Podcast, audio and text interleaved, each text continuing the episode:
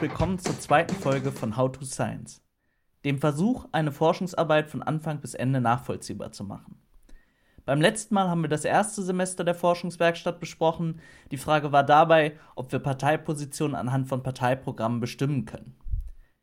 Der nächste Schritt der Forschungswerkstatt behandelte dann Parteipositionierungen anhand von Bevölkerungsumfragen und die Parteienpolarisierung, die sich daraus ergibt. Damit möchte ich heute jedoch noch nicht weitermachen. Stattdessen möchte ich gemeinsam mit euch einen Blick auf einige Klassiker der Parteienforschung und insbesondere der Polarisierungsforschung richten. Diese Texte haben wir in der Forschungswerkstatt nicht explizit besprochen, da Studierende im Bachelor der Politikwissenschaften in der Regel mit diesen Klassikern in Berührung kommen, in manchen Fällen sogar mehrmals. Dennoch schwingen sie bei einer Diskussion über Polarisierung immer mit und werden auch heute noch in vielen Texten zitiert. Deshalb halte ich eine Einführung hier für dringend notwendig, um die Diskussion überhaupt zu verstehen. Ich werde die Klassiker hier nicht umfassend besprechen können, sondern mich auf eine Kurzbeschreibung der relevanten Teile zur Polarisierung beschränken. Beginnen möchte ich mit einem Buch, aus dem vermutlich jeder Mensch, der Politikwissenschaften studiert, lesen muss. Ich hatte die ersten zwei Kapitel dieses Buches in mindestens zwei verschiedenen Seminaren im Bachelor als Pflichttext. Zu Recht, wie ich finde denn sie legen die Grundlage der Anwendung der sogenannten Rational Choice Theorie in der Politikwissenschaft. Die Rede ist von dem Monumentalwerk An Economic Theory of Democracy von Anthony Downs. Es ist 1957 erschienen und gehört seitdem zu den am meisten zitierten Werken der Politikwissenschaft.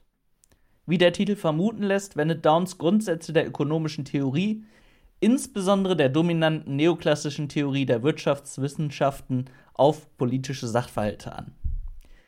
Die wichtigste Leihgabe aus dem Bereich der Ökonomie ist dabei das Menschenbild des rationalen Nutzenmaximierers, das man auch als Homo economicus bezeichnet. Downs macht daraus nun einen Homo politicus, der auch im politischen Raum rational seine eigenen Nutzen verfolgt. Rational bedeutet in diesem Zusammenhang, dass mit gegebenen Informationen die perfekten Handlungen unternommen werden, um Ziele zu erreichen. Diese Ziele sind dabei keineswegs nur ökonomisch oder anderweitig rational zu verstehen. Downs nennt als Beispiel einen Mönch, der das Ziel verfolgt, eine mystische Betrachtung von Gott zu erreichen und der zu diesem Zweck seine Gedanken von allem Irdischen befreit. Das Ziel ist nach allen konventionellen Definitionen nicht rational, aber der Weg dahin ist im Downschen Sinne rational, weil es der beste Weg zum Erreichen dieses Zieles ist. Würde der gleiche Mönch meditieren, um sein kaputtes Auto zu reparieren, würde er die Rational Choice Theorie wiederum damit verletzen. Nun ist die Annahme, alle Menschen verhielten sich in diesem Sinne rational, eine sehr weitreichende. Die Kritik daran lässt sich damit zusammenfassen, dass Menschen im echten Leben häufig irrational sind. Ich habe mit der Serie Fehlerfabrik eine eigene Podcast-Serie zu diesen Irrationalitäten, weswegen ich das an dieser Stelle nicht weiter ausführen will. Klar wird jedoch, die Grundnahme der Rational Choice Theorie hält der Realität nicht stand. Trotzdem bildet sie die Grundlage für die meisten Studien zur Polarisierung. Diese Kritik an der aktuellen Polarisierungsforschung wird später im Forschungsprozess noch relevanter. Für den Moment nehmen wir diese Theorie erstmal hin und beobachten, welche Ideen daraus entstanden sind. Zur Verteidigung von Downs ist zu sagen, dass dieser sich der Schwächen seiner Annahmen durchaus bewusst war. Er schrieb selbst, dass reale Menschen wohl nicht dem Idealbild des Homo politicus entsprechen.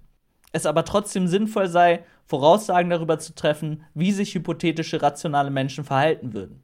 Hier wird deutlich, das Buch von Downs ist keine empirische Studie, sondern eine rein theoretische Überlegung. Downs definiert im Folgenden Demokratie, Parteien und WählerInnen und trifft dabei weitere Annahmen, die an dieser Stelle den Rahmen sprengen würden. Kurz gefasst ist bei Downs alles Demokratie, was freie Wahlen mit einem uneingeschränkten Parteienwettbewerb beinhaltet. Parteien sind bei Downs Zusammenschlüsse von PolitikerInnen, die als alleiniges Ziel die Machterlangung und den Machterhalt haben. In der Fachsprache nennt man dieses Verhalten Office Seeking. Es steht im Gegensatz zu einer Sichtweise, dass PolitikerInnen tatsächlich Politikziele verfolgen. Diese Sichtweise nennt PolitikerInnen Policy Seeking. Bei Downs sind PolitikerInnen also nur auf ihren persönlichen Vorteil aus und betreiben Politik nur mit dem Ziel, wiedergewählt zu werden. WählerInnen wählen Parteien in Downs Modell nur, um persönliche Vorteile zu erlangen. Emotionale Gründe oder Parteiidentifikationen spielen keine Rolle. Parteien sind aus Sicht der WählerInnen nur ein Bündel von Sachfragen. Wo kommt nun die Ideologie ins Spiel, wenn Menschen rational immer das Bündel der Sachaussagen wählen, das ihnen am besten gefällt? Die Antwort liegt in der Unsicherheit, die Downs früh in sein Modell einführt. Seine WählerInnen sind also perfekt darin, aus gegebenen Informationen das beste Ergebnis zu ziehen, aber ihre Informationen selbst sind unvollständig. Niemand weiß alles, was für politische Entscheidungen relevant sein könnte. Und jede Informationsbeschaffung trägt Kosten mit sich, die sowohl aufgewendete Zeit als auch ausgegebenes Geld beinhalten können. Für die meisten Menschen ist es nicht rational, die enormen Kosten aufzuwenden, die für eine sehr gute politische Informiertheit notwendig wären, zumal ihre Stimme in der Regel nicht wahlentscheidend sein wird. Menschen bedienen sich deshalb der Ideologie, um einen schnellen Überblick über mögliche Parteipositionen zu bekommen. Und Parteien kommunizieren ihre ideologischen Positionen, um schnell in ihrem Wesen erkennbar zu sein. Hier begründet Downs im Endeffekt die Grundzüge der Links-Rechts-Achse, auf der so viele Arbeiten zur Polarisierung basieren. Er erweitert ein früheres Modell von Harold Hotteling, für den die politische Landschaft einen Marktplatz der Ideen darstellte. Parteien schlagen ihren Marktstand an unterschiedlichen Stellen des ideologischen Spektrums auf und differenzieren sich dadurch voneinander. Downs sieht den politischen Raum nur durch eine Achse bestimmt, die Links-Rechts-Achse in ökonomischen Fragen. Diese Frage, ob Wirtschaft eher staatlich gelenkt oder unreguliert sein sollte, sieht er als die wichtigste Errichtungsentscheidung der Politik an. Diese Betonung des Ökonomischen ist etwas eng und mit der Zeit wurden von anderen WissenschaftlerInnen viele andere Themenbereiche in dieses Links-Rechts-Spektrum eingeführt. Aber die Grundidee bleibt dieselbe. Die Reduzierung von politischen Ideologien auf eine Achse kann dabei durchaus kritisch betrachtet werden. Zu nennen ist hier insbesondere ein weiterer Klassiker der Politikwissenschaft von Ingelhardt, der ein paar Jahre später empirisch eine weitere Achse zwischen Postmaterialismus und Materialismus findet, die Fragen wie gleichgeschlechtliche Ehe, das Abtreibungsrecht oder die Höhe von Militärausgaben enthält. Leider wurde diese zweite Achse in den Politikwissenschaften unzureichend beachtet und in so gut wie keiner Umfrage abgefragt. Deswegen werde ich an dieser Stelle nicht weiter auf das Modell von Engelhardt eingehen. Vielleicht werde ich dieses Thema im Rahmen meiner Masterarbeit oder weiter später verfolgen. Momentan würde das jedoch den Rahmen sprengen. Wie dem auch sei, haben wir jetzt unsere Rechts-Links-Achse, die uns lange begleiten wird. Für Downs ordnen sich Parteien so auf der Achse an, dass sie möglichst viele WählerInnen gewinnen können. Wie sich Parteien tatsächlich anordnen, hängt natürlich von vielen Faktoren ab. Der wichtigste davon, wie liegt die Wählerinnenschaft auf dieser Achse verteilt.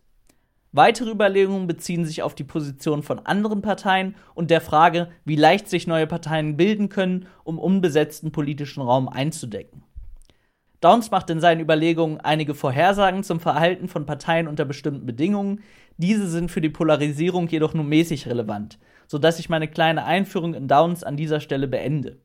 Nachdem wir jetzt die Grundlage der Links-Rechts-Achse gelegt haben, werden wir uns im nächsten Podcast unter anderem der einflussreichsten Polarisierungsbetrachtung durch Giovanni Sartori zuwenden. Bis dahin wünsche ich euch noch eine schöne Zeit und freue mich wie immer über Kommentare, Likes und Shares. Bis zum nächsten Mal bei How to Science.